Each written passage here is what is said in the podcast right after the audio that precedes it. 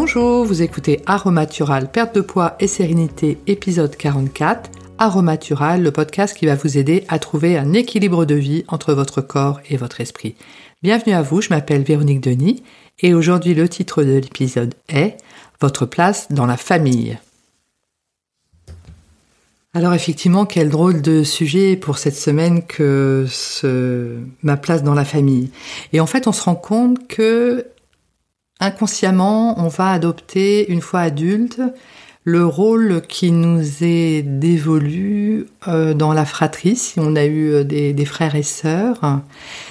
Pas toujours, mais effectivement, ça, peut jouer. Mais également la place que l'on a eue dans notre famille euh, par rapport à nos parents.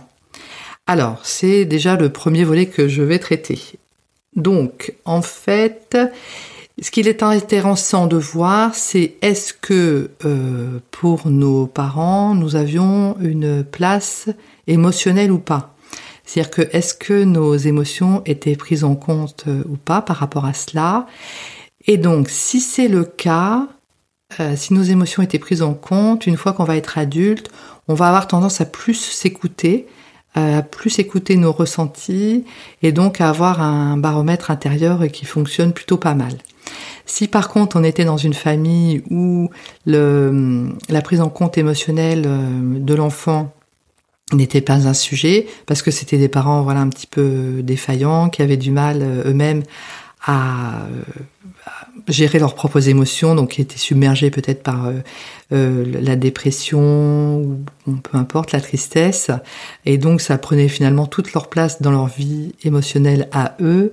Euh, ils auront eu du mal une fois par an à prendre en compte les émotions de leur enfant parce que leurs émotions à eux vont prendre toute la place. Hein. Donc effectivement, cet enfant-là va avoir tendance à être un enfant très euh, sage, euh, qui va réprimer comme ça ses émotions et qui va prendre sur lui énormément parce que bah, c'est comme ça, euh, parce que c'est sa place dans la famille, au niveau émotionnel, au sein de ses parents et au sein de la cellule familiale. effectivement, une fois qu'il va être adulte, il va avoir un baromètre intérieur qui va pas énormément bien fonctionner parce qu'il va avoir tendance à réprimer ses émotions.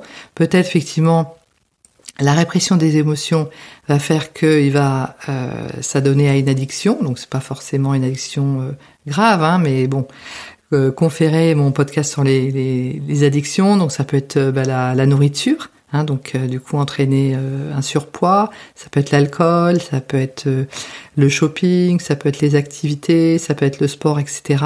Parce qu'il aura du mal du coup à prendre en compte ses propres émotions et il aura besoin pour les fuir comme cela de s'adonner à une addiction ou une autre. Donc ça c'est vraiment la place de l'enfant au sein de la cellule familiale par rapport aux parents.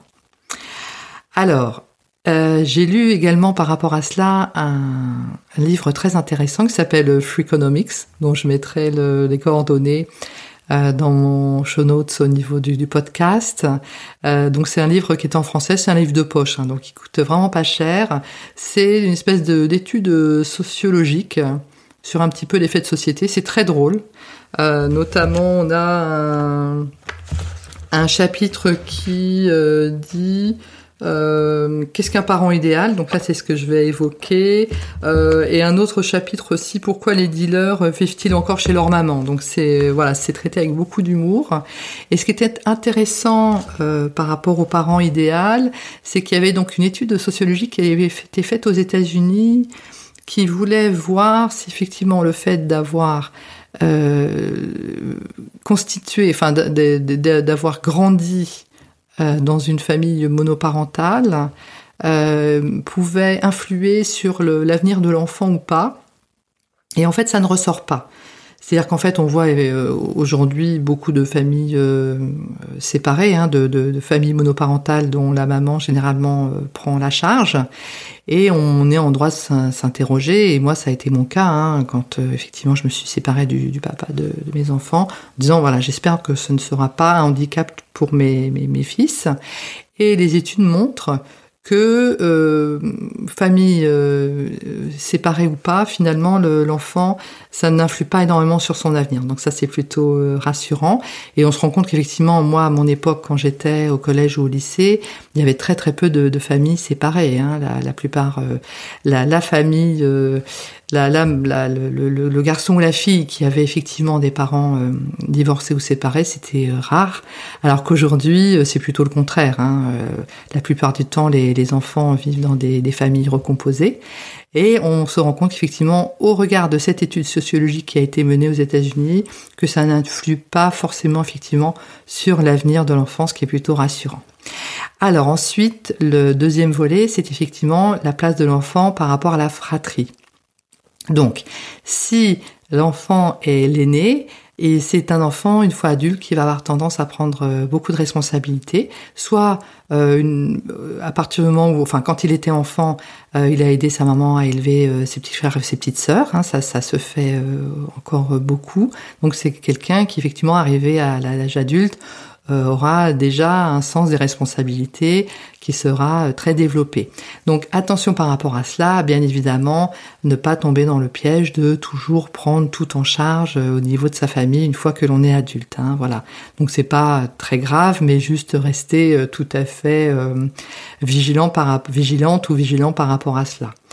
Le, l'enfant du milieu, lui euh, aura effectivement à plus avoir tendance à chercher sa place. Ça va être euh, plus inconfortable pour lui parce qu'il n'est pas l'aîné, c'est pas non plus l'enfant le plus jeune, donc euh, c'est une situation qui est pas toujours facile à vivre.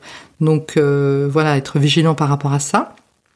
Et pour l'enfant, donc le, plus jeune, donc là c'est un enfant qui va avoir tendance à être assez dans la séduction, qui va vouloir attirer l'attention, etc.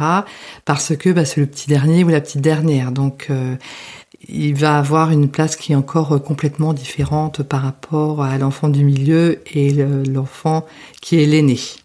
Donc l'enfant le plus jeune, le Benjamin, aura tendance à être effectivement assez insouciant, il va être habitué à ce qu'on fasse un petit peu tout à sa place parce qu'il va avoir des, frères et sœurs euh, qui sont plus, plus âgés que lui. Donc voilà, ça va être effectivement une position, un positionnement un petit peu différent par rapport à la, la vie future de cet enfant. Donc effectivement, globalement, c'est un sujet plutôt léger hein, que celui de cette semaine, un peu ma place dans la famille. C'est est-ce que ça a pu avoir effectivement une résurgence dans ma vie euh, adulte? Et que j'endosse, euh, quoi qu'il arrive, euh, au niveau de ma propre famille, euh, toujours un peu ce rôle. Ça a été assez drôlement évoqué aussi par Brené Brown dans un de ses livres, parce qu'elle-même était la sœur aînée de, ses deux, deux autres sœurs. Hein. Je pense qu'elle a deux autres sœurs, Brené Brown, et elle explique comme ça qu'effectivement, elle a toujours tendance à prendre un peu les responsabilités pour tout le monde. Voilà. Donc, et vous, quelle est votre place euh, dans la famille? Donc c'est la question de cette semaine. J'espère que vous avez apprécié le sujet de ce podcast. Si c'est le cas, n'hésitez pas à vous abonner ou à laisser un commentaire sur Apple Podcast, Google Podcast, Deezer et Spotify. Je vous remercie de votre attention et je vous dis à très bientôt.